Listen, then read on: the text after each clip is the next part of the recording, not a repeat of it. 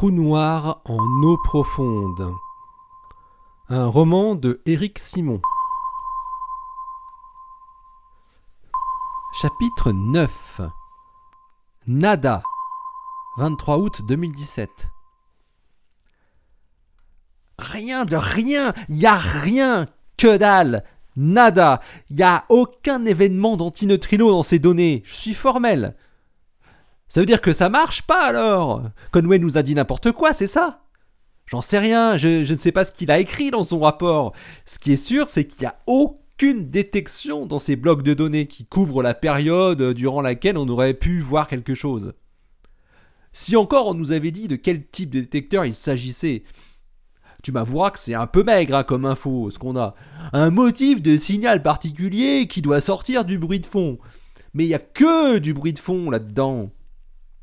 Mais qu'est-ce que tu veux que je te dise? C'est secret défense, et puis c'est tout. On fait ce qu'on nous demande, voilà. On cherche des antineutrinos électroniques dans des blocs de données qui correspondent à une certaine plage temporelle, voilà.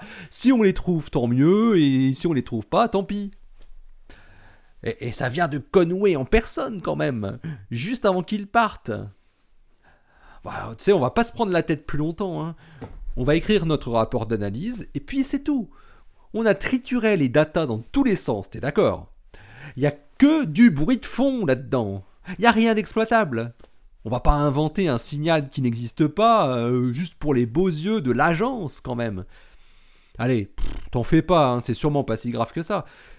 Et qui te dit d'abord que ce n'était pas un test en aveugle imaginé par Conway pour tester notre capacité d'analyse? Tu as pensé à ça? Tu te rappelles le coup qu'il nous avait fait il y a trois ans avec les centrales chinoises? C'était un peu pareil, non? Si ça se trouve, c'est ça. Les deux analystes de la National Geospatial Intelligence Agency qui avait reçu les données de Ice Cube enregistrées entre le 11 et le 20 avril pour les traiter, avaient rendu leur verdict. Il était négatif. Alors que les services savaient avec exactitude qu'une flottille de navires russes et chinois avait parcouru les côtes antarctiques au large de McMurdo, et que la probabilité de présence de sous-marins était très élevée, étant donné la configuration des bâtiments en présence, que ce soit du côté russe ou du côté chinois, aucun signal discriminant n'avait pu être mis en évidence. Conway était parti à la retraite au début du mois de juin pour rejoindre la Floride et ses cyclones.